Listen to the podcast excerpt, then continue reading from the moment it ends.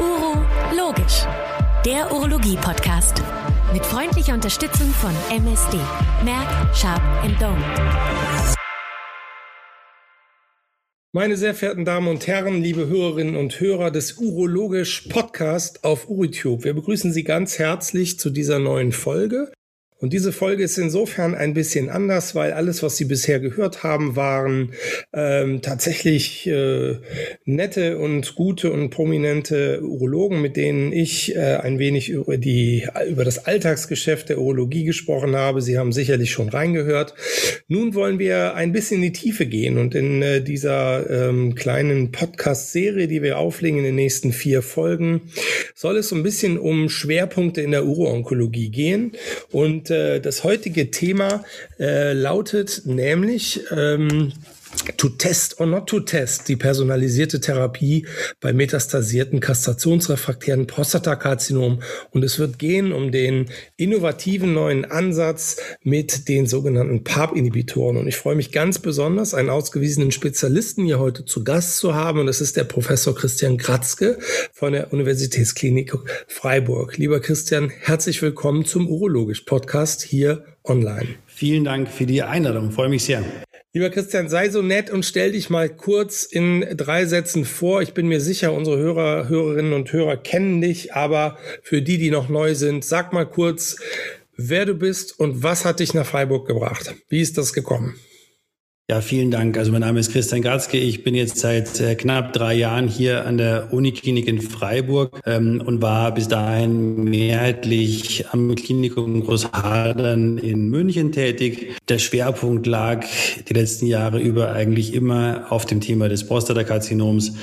Ähm, und ähm, insofern beschäftigen wir uns sehr viel mit den Mechanismen ähm, der Therapie gerade eines fortgeschrittenen Prostatakarzinoms. Wir sind, ähm, also ich bin vor drei Jahren nach Freiburg gekommen und äh, fühle mich hier sehr, sehr wohl. Wir haben hier eine, äh, ich durfte eine äh, schon recht große Klinik übernehmen, die wir jetzt äh, nach und nach ausbauen.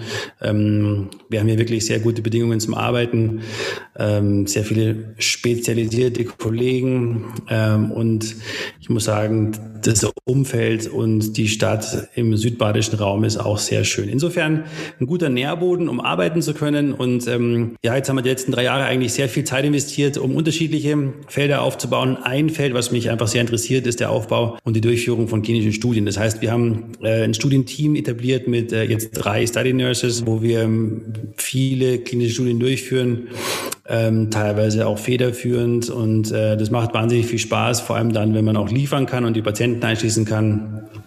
Und äh, das ist eines der Schwerpunkte äh, unserer Klinik.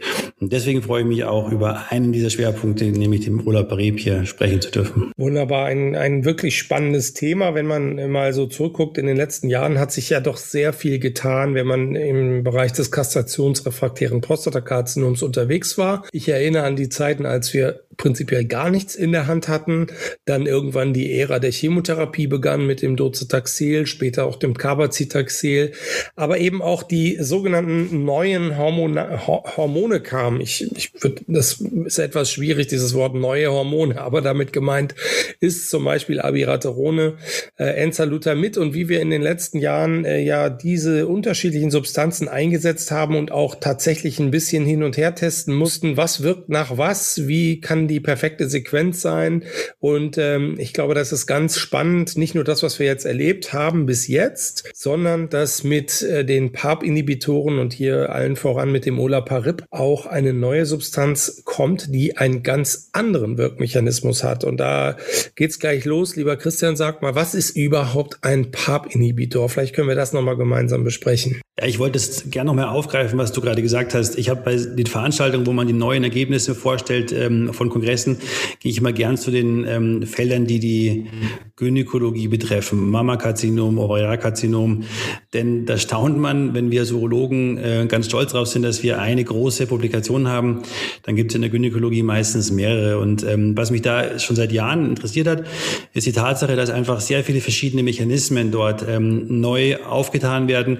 Da funktionieren auch nicht langfristig immer alle, aber es gibt einfach mehr Mechanismen, wie man bestimmte Entitäten behandeln behandeln kann. Jetzt muss man sagen, beim Prostatakarzinom, das ja primär Testosteron gesteuert ist, ähm, ist es auch klar, dass sich äh, die meisten äh, Angriffspunkte auf Testosteron gelegene Angriffsorte äh, konzentriert haben. Aber es gibt eben jetzt doch in der Vergangenheit neue Angriffspunkte und eins davon wären die PARP-Inhibitoren. Und PARP-Inhibitoren sind Hemmstoffe eines bestimmten Enzyms, das muss man jetzt gar nicht im Detail aufdröseln, ähm, das in der Lage ist oder diese Hemmstoffe in der Lage sind, dass sie ähm, Krebszellen unmöglich machen, äh, bestimmte Schäden an ihrer Struktur wieder zu reparieren. Und das Besondere ist, dass diese äh, sogenannten PARP-Inhibitoren dann funktionieren, wenn bestimmte Mutationen im Erbgut des Patienten zu finden sind.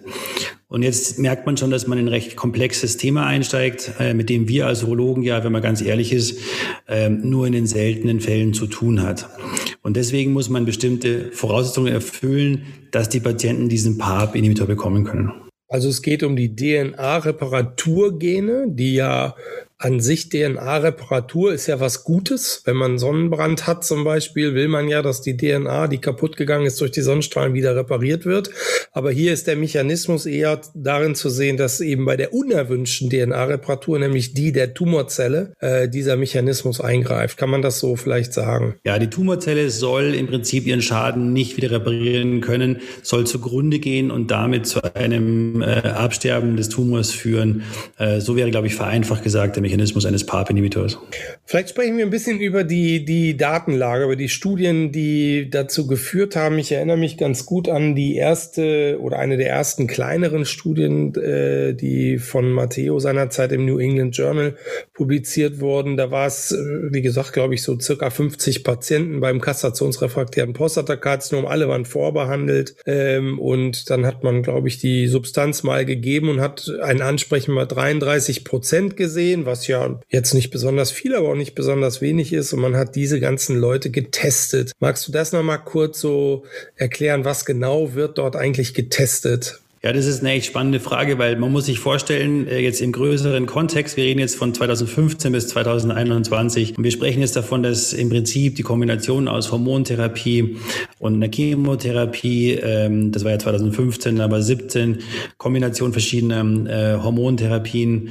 Und dann kam in der Folge im Prinzip der Gedanke auf, dass man PARP-Inhibitoren verwenden könnte, aber die ersten Erkenntnisse waren eben schon genau um diese Zeit. Und das war ja die Zeit, wo so viele neue Erkenntnisse kamen, wie wir einen den Patienten mit einem fortgeschrittenen Prostatakarzinom behandeln könnten. Und äh, du hattest ja die TOPAP-A-Studie angesprochen, Matteo aus der äh, Gruppe von De Bono und dann ging es weiter um, mit der TOPAP-B-Studie. Man kann es auch ganz vereinfacht sagen. Zunächst wurden einfach Patienten untersucht, ähm, die im Prinzip jetzt nicht weiter selektioniert waren. Das heißt, da hat man nicht Patienten ausgesucht, ähm, die bestimmte Mutationen hatten, sondern da hat man einfach diese, man nennt sie immer All-Comers untersucht und hat dann in der Folgestudie TOPA B die Patienten selektioniert, die bestimmte Mutationen aufgewiesen haben und dann diese Studie im Grunde genommen unter Verwendung zwei verschiedener Dosierungen nochmal untersucht. Genau, was ich nämlich äh, erzählen wollte oder mit dir besprechen wollte, so zum Einstieg, war ja, dass in der Topap A, wie gesagt, ein Drittel angesprochen hat und man hat im Nachhinein bei diesen 50 Leuten die ähm, diese genetischen Profile untersucht und hat bei 33 Prozent Veränderungen in den DNA-Reparaturmechanismen gefunden und siehe da, bei genau diesen war das Ansprechen eben nicht nur 33 Prozent, sondern 88. Und das hat dann am Ende, wie du schon sagtest, dazu geführt, dass die Studienlandschaft weiterführte, man Topa B genommen hat und jetzt zuletzt, vielleicht wollen wir darauf schwenken, das ist ja eigentlich so die, die Hauptstudie gewesen, die Profound-Studie. Ja, man hat dann natürlich, wie es immer so ist, gesagt, wir machen jetzt eine Phase 3 Studie und hat dann aufbauend auf den Erkenntnissen der Topap B-Studie als Phase 2 Studie eine Studie konzipiert, wo man einfach zwei Kohorten etablieren wollte. Und äh, was hat man sich dabei gedacht? Man hat sich dabei gedacht, man macht in der einen Kohorte die Patienten, von denen man glaubt, dass sie am ehesten vom Einsatz von ähm, Olaparib profitieren würden. Und es waren in erster Linie die Patienten mit BRCA1 oder BRCA2 Mutationen und hat eine dritte dazugenommen, nämlich ATM. Und hat dann die Kohorte B aufgestellt mit weiteren äh, Mutationen, von denen man eher dachte, dass sie zwar auch ein Ansprechen haben könnten, aber man hat vermutet, dieses Ansprechen sei weniger ausgeprägt und hat dann Kohorte A und B untersucht. Können wir noch mal kurz zwischenschalten, was eigentlich Bröcker 1 und 2 ist? Stichwort vielleicht auch, äh, du sprachst eben von den Gynäkologen, äh, die als Fachgruppe immer ein bisschen weiter ist, aber auch in der Publicity. Denk mal an Angelina Jolie. Ja, ich glaube, sie hat es ja wirklich in der breiten Öffentlichkeit dann ähm, bekannt gemacht. Ähm, wenn man äh, und das ist ja auch der Punkt, wo wir als Urologen in diesem Bereich der Genetik vorstoßen werden. Ähm, es gibt ja auch diese fachgebundene Bezeichnung der äh, fachgebundenen genetischen Beratung. Ähm, da geht es einfach darum, dass man ganz grob gesprochen untersuchen kann, ob die unmittelbaren Nachkommen äh, ein hohes Risiko haben, eine bestimmte Erkrankung äh, zu bekommen oder eben nicht. Und in ihrem Fall war es eben das Mammakarzinom. Und man ging davon aus, dass wenn man äh, ein Träger dieser Mutation ist, ähm, dann ist die Wahrscheinlichkeit, in einer bestimmten Konstellation an einem Mammakarzinom zu erkranken, äh, relativ hoch oder eben sehr hoch. Und wenn sie sehr hoch ist, dann ist die prophylaktische Entfernung dieses Organs natürlich die Möglichkeit, ähm, dieser Erkrankung zuvorzukommen und dieser Erkrankung vorzubeugen.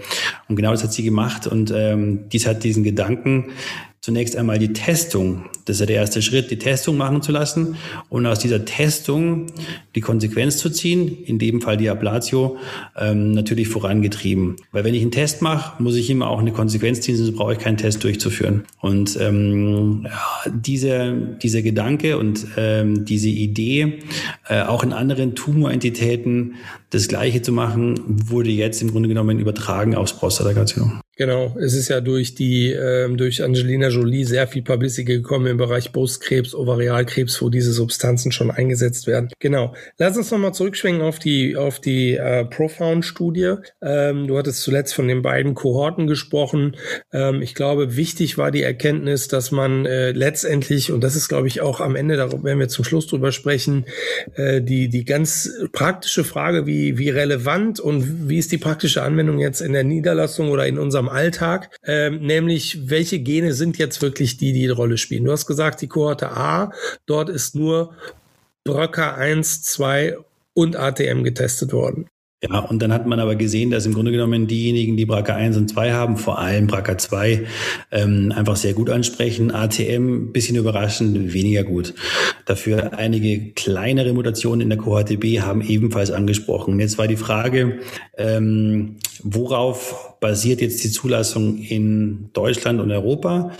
Möglicherweise auch im Vergleich zu den USA, weil die Zulassung ist in den USA wesentlich breiter als bei uns. Und wir haben es in dem Moment relativ leicht, weil wir Patienten nur dann behandeln dürfen, wenn sie ähm, BRCA1 oder 2 Mutationen aufweisen.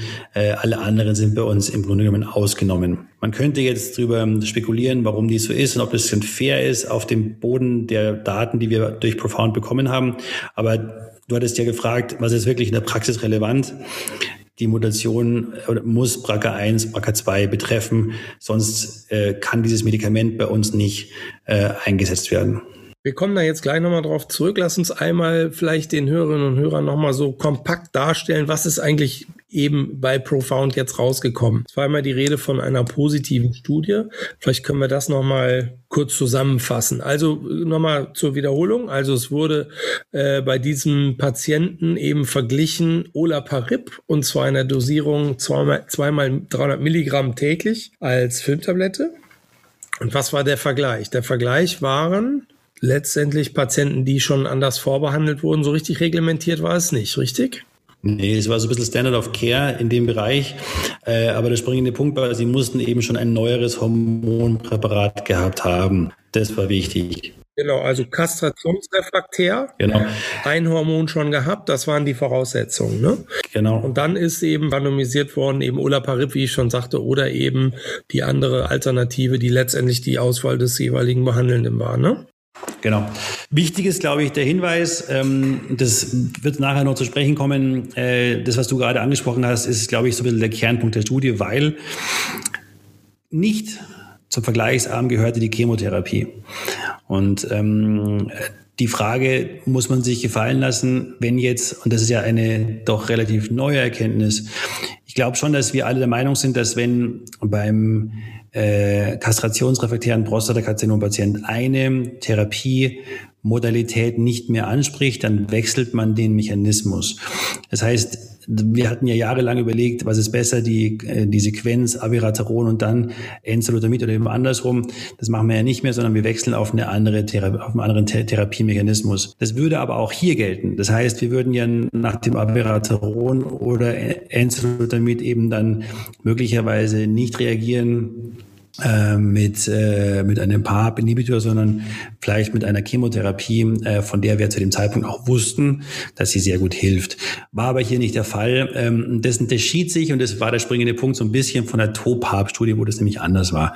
Ähm, die hatten wir eigentlich angesprochen. Aber das ist vielleicht eine Feinheit, über die aber viel geschrieben wurde. Und eines der, äh, der Punkte war, die wichtig sind zu wissen. Ich finde, man muss einfach wissen, wie eine Studie aufgebaut ist, um dann die Ergebnisse interpretieren zu können. Ja, Prima. Was ist rausgekommen? Man hat ja immer als, ähm, als äh, primären Endpunkt ähm, im Grunde genommen bei all diesen Studien das radiologische progressionsfreie Überleben ähm, und das Gesamtüberleben. Und zunächst kam heraus, dass das radiologische progressionsfreie Überleben äh, signifikant verlängert werden konnte mit einer sehr vernünftigen Hazard Ratio, ähm, was die Studie insgesamt schon mal zu einer positiven Studie machte. Also nach den, nach den Daten, die hier vorliegen, gab das immerhin eine Verdreifachung fast oder noch mehr von drei Monaten auf 9,8. Du hattest die Hazard Ratio angesprochen. Ähm, die lag bei 0,22. Das entspricht ja letztendlich, wenn man es übersetzt, einer 78-prozentigen Verbesserung. Ne? Absolut. Was natürlich äh, ehrlich gesagt Hammer ist. Du hast jetzt so ein bisschen ohne große Einschränkung nochmal darauf hingewiesen, dass es vielleicht auch ein Thema der Vergleichsgruppe war, aber äh, das ist sicherlich äh, ist, ist ein handfestes Ergebnis. Beim Gesamtüberleben habe ich hier stehen, ich schaue es gerade nochmal nach, 14,4 versus 20,1 Monate, also auch da signifikant Hazard Ratio 0,63, also 7 und 30-prozentige Verbesserung. Das sind also wirklich tolle und positive Überlebensdaten, die hier durch das Olaparib erzeugt wurden. Ja, ich möchte das, ich möchte die Studie da auch gar nicht kritisieren, sondern ähm, der Aufbau war so gewählt worden und im Vergleich zu dem Kontrollarm ist diese Verbesserung enorm gewesen. Ähm, genau, jetzt äh, kann ich vielleicht noch kurz beisteuern. Es wird ja immer auch mal geguckt auf die Ansprechrate, wobei das Überleben steht im Vordergrund, aber so als Nebenendpunkt Ansprechrate 44 Prozent, äh, Differenz bei äh, den Patienten auch interessanterweise mit, mit äh, BRCA1 und 2 Mutationen, das war ja die Voraussetzung. Also kurzum, ich fasse zusammen, Überleben äh, signifikant besser ansprechen, äh, signifikant besser. Ähm, magst du noch was sagen zu der zu der Taxan-Vorbehandlung. Es gab ja in den Subgruppen schon so ein paar Patienten, die, ähm, die mit Taxan behandelt waren. Genau, also ich, ich glaube, die ähm, Erkenntnis, ähm, die sich jetzt aus der Studie am ehesten ziehen lässt, wäre die Tatsache, dass wenn ich einen Patienten habe, der äh, per Definition kastrationsrefraktär ist und der dann behandelt worden ist mit Enzalutamid oder Abiraterol, profitiert, wenn er danach diesen PARP-Inhibitor bekommt. Das ist, meine ich, die klare Botschaft, die aus der Studie hervorgeht. Ähm, und da gibt es natürlich noch die Möglichkeit, die Patienten in verschiedene Untergruppen zu unterteilen. Ähm, die oder ein, eine wichtige Erkenntnis neben der Frage, wie die Kontrollgruppe aussah, war sicher auch die Tatsache, dass die Patienten in der Studie ein Crossover machen durften. Das heißt, wenn die Patienten äh, initial in der Kontrollgruppe waren, durften sie danach Olaparib erhalten. In diesem Moment erhielten sie aber eben auch Olaparib und kein Taxan. Das heißt, sie erhielten über längere Zeit kein Taxan. Und ähm, das heißt, äh, man könnte jetzt diskutieren, was passiert wäre, wenn sie in einem früheren Stadium bereits äh, chemotherapiert worden wären. Aber das wäre eine Spekulation. Wir wissen es nicht. Äh, so war die Basis. Äh, und das waren eben die beiden äh, Voraussetzungen. Genau. Also vielleicht zu den, zu den Chemotherapien. Es ist ja, es wird ja auch die Frage noch bleiben auch mit oder ohne diese Studie. Wie wird die zukünftige Sequenz sein? Und äh, ich glaube, was man sehen konnte, ist, dass egal, ob jemand äh, Taxan vorbehandelt war oder nicht, dass das Olaparib letztendlich besser angesprochen hat äh, im Vergleich zu der Kontrollgruppe und dass es bei denen, die noch nicht Taxan vorbehandelt wurden, sogar ein bisschen besser ab äh, angesprochen hat. Also die, der Unterschied zur Vergleichsgruppe noch größer war. Aber das ist, wie du es auch schon angedeutet hast, die Frage, ob das so ein jetzt wirklich handfester ähm, und, und verlässlicher Punkt ist. Es wird ja um die Frage gehen, wann ziehe ich diese Karte und wann ziehe ich diese Option ähm, der Olaparib-Therapie. Und das ist vielleicht ähm, ganz gut, dass wir nochmal jetzt beleuchten, in der Praxis jetzt. Also, was müssen unsere Hörerinnen und Hörer wissen? Wir hatten es schon besprochen. Art 1, die erste Bedingung, damit man dieses Medikament nehmen kann, äh, ist kastrationsrefraktär. Das zweite ist, dass man vorbehandelt ist mit einer der Substanzen Abienza. Richtig? Du nix, das ist wunderbar. Ähm, und jetzt ist nur noch mal die Frage, was ist jetzt mit dem Test? Und dass die BRCA1, BRCA2 mutiert sein müssen. Okay. Und, äh, und das ist genau der Punkt, diese drei Kriterien müssen erhalten sein. Jetzt kannst du dir im Grunde genommen verschiedene klinische Szenarien vorstellen, wo sowas möglich ist. Stell dir vor, du hast jemanden, der primär initial ähm, metastasiert war. Das heißt, der war hormonsensitiv, primär metastasiert, wird dann entsprechend behandelt, zum Beispiel mit einem neueren Hormonpräparat ähm, und geht dann irgendwann in den Progress. Das heißt, er wird dann, weil er in den Progress geht, ähm, vermutlich biochemisch mit dem PSA, aber auch per Bildgebung äh, zum CRPC-Patienten. Dieser Patient hatte schon mal ein neues Präparat, ein Homopräparat. Er ist dann getestet, BRCA1, 2 positiv und er ist CRPC. Das heißt, er bekommt in einem relativ frühen Stadium möglicherweise Olaparib. Das wäre die eine Möglichkeit. Die andere wäre, du hast den klassischen Verlauf eines Patienten, der die Stadien durchläuft. Ähm, der wird dann äh, kastrationsrefraktär und ähm, bekommt dann meinetwegen als Einstieg äh, Abiraterol und ähm, dann kann man ihm als zweite Option äh, Olaparib anbieten. Du hast aber auch alle Schattierungen dazwischen und ähm, das macht es momentan, glaube ich, so ein bisschen schwer, auch in der Praxis. Wir haben halt momentan die Profound-Studie und die ist sehr gut gemacht worden, aber wir wissen auch nicht die Antworten auf alle Fragen. Das heißt, ähm, in welcher, ob dazwischen eine andere Sequenz ebenfalls ähm, äh, geschaltet werden kann mit einem entsprechend guten Outcome, können wir so nicht sagen. Wir können es zwar annehmen, aber wir haben die Ergebnisse einfach nicht. Ähm, auf dem Boden der Studie wäre es so einfach, dass die Voraussetzung muss erfüllt sein, dass er vorher schon mal so ein neues Hormonpräparat hatte. Ähm, an welcher Stelle bei einem CRPC-Patienten dann im Prinzip Olaparib am besten und am sinnvollsten äh, gebraucht werden kann, ist so noch nicht zu sagen. Idealerweise würden wir es eben genauso machen, wie es in der Profound-Studie auch getestet worden ist. So, und jetzt kommen wir in die Gretchenfrage. Wie geht ein Test? Was wird eigentlich getestet? Ja, und das ist, ein, das ist eigentlich die, die wichtigste Frage, die wir haben. Ähm, und auch hier ist die beste Antwort letztlich liegt in der Profound-Studie. Das heißt, du kannst äh, Keimbahn-Mutationen nachweisen oder eben somatische Mutationen nachweisen. Keimbahn ist äh, einfach übersetzt gesprochen Blut oder eben Speichel. Oder du testest somatisch, das heißt den Tumor. Mhm. Ja, genau. Wunderbar. Ich wollte es nur, nur noch mal äh, bestätigen. Der grundsätzliche Unterschied somatische versus ähm, Keimbahnmutation und, und, und das ist ja die praktische Frage. Muss ich dem Patienten jetzt Blut abnehmen und es irgendwo in ein Genetiklabor schicken oder, oder nehme ich sein Gewebe her? Das Problem ist, wenn du, ähm, das können wir noch nicht so beantworten, wenn du Keimbahnmutationen nachweist, dann kannst du damit keine somatischen Mutationen nachweisen. Andersrum schon. Wenn du somatische Mutationen nachweist, äh, sind damit gleichzeitig auch Keimbahnmutationen nachgewiesen. Und ähm, der wenn, also ganz konkret, die Antwort darauf ist, wenn man guckt, was in der Profound-Studie gemacht worden ist, das finde ich ja sympathisch. Das ist nämlich genau das, was wir als Urologen einfach machen würden. Es waren über 80 Prozent einfach Prostatakarzinom ähm, die wir noch gehabt haben. Und da wurden die eben verwendet zur Analyse der vorliegenden Mutationen. Ähm, die Alternative wäre natürlich, ähm, dass man neue Biopsien macht äh, aus Metastasen, die man jetzt vorfindet. Und bei den Metastasen könnte man ja prinzipiell äh, Weichteilbiopsien durchführen oder eben Knochenbiopsien durchführen. Wir wissen alle, das ist mühsam, oft kommt man nicht gut hin. Wir wissen alle, äh, aus dem Knochen ist es oft schwierig.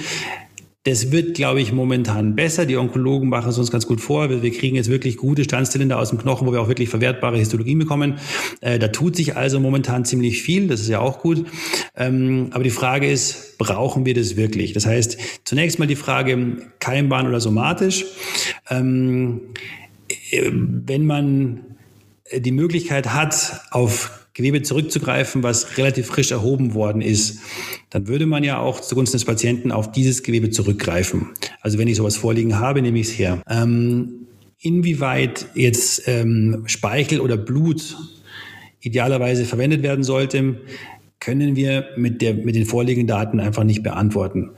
Was wir, glaube ich, beantworten können, zumindest was wir jetzt, was wir denken, ist, dass es nicht notwendig ist und auch nicht besser ist, Metastasen neu zu biopsieren, sondern dass wir schon davon ausgehen können, dass diese Mutationen relativ stabil sind. Das heißt, wenn wir noch Prostatastandsbiopsien haben, können wir diese auch ohne schlechtes Gewissen verwenden.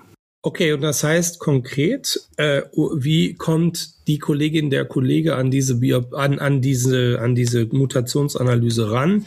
Sprich, er gibt einen Überweisungsschein zum Pathologen, wo er darum bittet, den Bröcker 1-2 Status äh, zu erheben, an dem ihm äh, ja verfügbaren Gewebe, weil der Pathologe ist der, der das Gewebe vielleicht dann auch hat, hoffentlich. Ne? So, und äh, vielleicht nochmal zur Erstattung, das kann ich kurz beitragen. Äh, in dem Moment, wo das Medikament Olaparib indiziert ist und du hast ähm, letztendlich die Faktoren aufgezählt, nämlich äh, kastrationsrefraktär und schon ein Hormon gehabt und progredient, in dem Moment kann er das, ähm, kann er das Olaparib haben, wenn der Test ähm, die Mutation positiv für die Mutation ist. Und in dem Moment wird der Test Test auch finanziell übernommen. Er wird bezahlt von den Krankenkassen. Ne? Glaube ich, wichtiger Punkt. So, das heißt, jetzt haben wir es ja eigentlich alles zusammen. Das heißt, unsere Hörerinnen und Hörer müssten eigentlich jetzt äh, den, den Zusammenhang verstanden haben, was PAP ist, wie Olaparib funktioniert, wo sich das von der Studienlage jetzt Profound-Studie, was die erbracht hat und wo sich letztendlich die Indikation jetzt wiederfindet und wie es funktioniert mit dem Testen. Denn das ist, glaube ich, noch so eine kleine Hürde, die sich im Alltag einschleifen muss, dass man sagt, okay, ich lasse Sie jetzt testen, Sie meinen Patienten. Äh, ihre, ihre Bedingungen sind erfüllt. Ich gehe jetzt an den Pathologen ran, gebe den Überweisungsschein dahin und er soll mir diesen Test machen. Wenn der Test positiv ist, dann kann ich Olaparib verschreiben. Genau, vielleicht muss man dazu sagen, ähm, wenn man jetzt einen Patienten hat, ähm, dem man was Gutes tun möchte und man möchte gleich in einem sehr frühen Stadium testen, dann muss man ein bisschen aufpassen, weil er muss schon die Bedingungen erfüllt haben. Das heißt, ich kann nicht sagen, der geht jetzt in die erste Linie und dann geht er voraussichtlich in acht bis zwölf bis 14 bis 18 Monaten in die zweite und dann wird ja Ola Peripellic sein. Das ist ein bisschen schwierig. Also jetzt äh, sofort alle zu testen, davor würde ich jetzt ein bisschen warnen. Also es ist sicherlich machbar und äh, ob das und erscheint auch sinnvoll, dass man früh testen lässt, aber die Erstattung ist noch nicht da. So meine ich Und das ist ja ganz relevant für den Alltag. Wann, wann gebe ich diesen Auftrag raus? Und dafür muss erstmal äh, sozusagen gewährleistet sein, dass der Patient kastrationsrefraktär ist und ein Hormon schon hatte. Sonst ist diese ja auch teure Untersuchung äh, leider nicht erstattungsfähig. Ne? Deswegen der Gedanke, der an sich ja gut ist bei dieser personalisierten Medizin, wir lassen es möglichst früh testen, dann wissen wir in ein, zwei, drei Jahren haben wir dann das in der Hinterhand, ist noch nicht so, so weit sind wir noch nicht, richtig? Das würde ich, das wollte ich gerne mal betonen, weil ähm, da muss man auch ein bisschen aufpassen. Wir, wir haben diese Patienten ja alle jeden Tag und es ist so, dass wir natürlich mit diesem wenn wir das den Patienten berichten und von dieser Möglichkeit berichten, dann erzeugen wir auch viele Hoffnungen. Und ähm, man muss ja, man weiß ja auch, wie selten die Mutationen bei einem MCRPC-Patienten vorkommen. Ähm, das heißt, man weckt natürlich die Hoffnung und den Wunsch, wir testen jetzt sofort, dann wissen wir das und dann machen wir ganz schnell diese Therapie, äh, weil wenn ich schon zu den Seltenen gehöre, dann muss ich es auch möglichst früh machen. Und ich glaube, diese Einordnung, die zeitliche Einordnung, und das gilt für Test und Therapie, muss man einfach den Patienten ganz klar machen. Ja. Christian, magst du noch was sagen äh, zu der Frage, wie das, wie das Olaparib verträglich ist? Also was, was haben, was sagt man Patienten, was haben sie zu erwarten an Verträglichkeit beziehungsweise an Nebenwirkungen? Gerne. Also wenn wir, äh, ich habe jetzt persönliche Erfahrung mit vielleicht, ich habe so kurz mal nachgeschaut, äh, knapp 20 Patienten und ähm, die ja auch Gott sei Dank über einen längeren Zeitlauf laufen. Und da hast du im Grunde genommen, das hat ja auch die Profound-Studie gezeigt, die hämatologischen Gesichtspunkte, du hast eine gewisse Fatigue, du hast eine gewisse ähm, Rate an gastrointestinalen Nebenwirkungen. Ähm, aber das sind alles Nebenwirkungen in einer Größenordnung, die wir tatsächlich relativ gut beherrschen können. Ich meine, dass wir natürlich diese Patienten regelmäßig untersuchen, einbestellen, dass wir Labore machen. Das ist bei anderen Medikamenten genauso. Das überrascht uns jetzt nicht genau, nicht sehr. Aber diese, diese äh, Nebenwirkungen lassen sich tatsächlich äh, in den Griff kriegen. Vielleicht manchmal äh, gastrointestinal für uns ein bisschen neu, aber tatsächlich nicht so. Und das hat ja auch Profound gezeigt, dass ein Großteil der Patienten die Therapie abbrechen musste aufgrund dieser Nebenwirkungen. Ja, prima.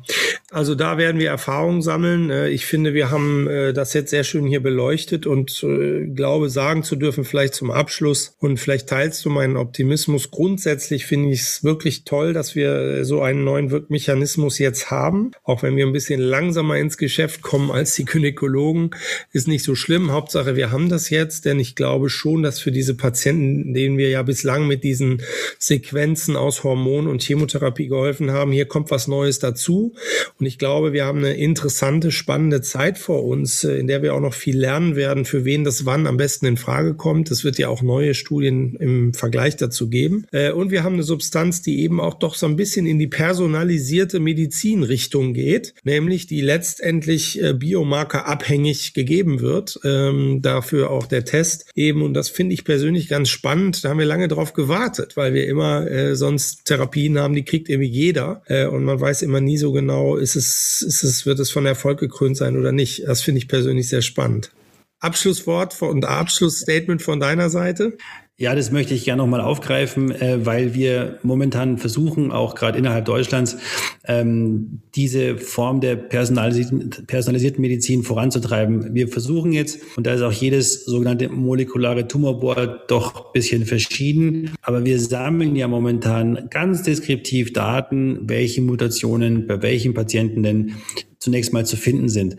Jetzt muss man natürlich, wenn man diese, das kostet ja auch alles viel Geld, muss man natürlich erstmal gucken, sucht man nur noch den Mutationen, wo man auch eine Therapie hat. Ähm, verschiedene Tumorboards verwenden, verwenden verschiedene Panels ähm, und momentan sammeln wir einfach Daten äh, nach den vorhandenen Mutationen. Und dann wäre die Frage, welche Mutation ist wie zu behandeln. Und ich glaube, dass sich da extrem viel tun wird, weil wir ja auch äh, von verschiedenen Anbietern dann äh, unterschiedliche Substanzen bekommen werden. Die sind dann vielleicht nur bei drei, fünf oder zehn Prozent der Patienten vorhanden. Aber wenn wir umso mehr wir hier haben, umso mehr werden wir in der Lage sein, anbieten zu können.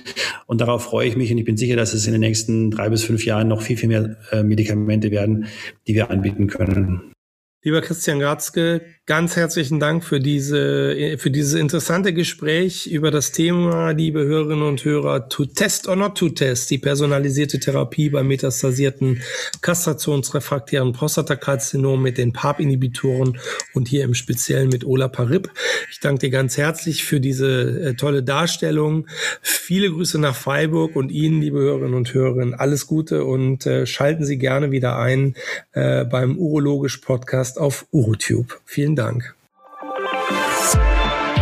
Uro Logisch, der Podcast von UroTube. Mit freundlicher Unterstützung von MSD. Merck, Sharp Dome.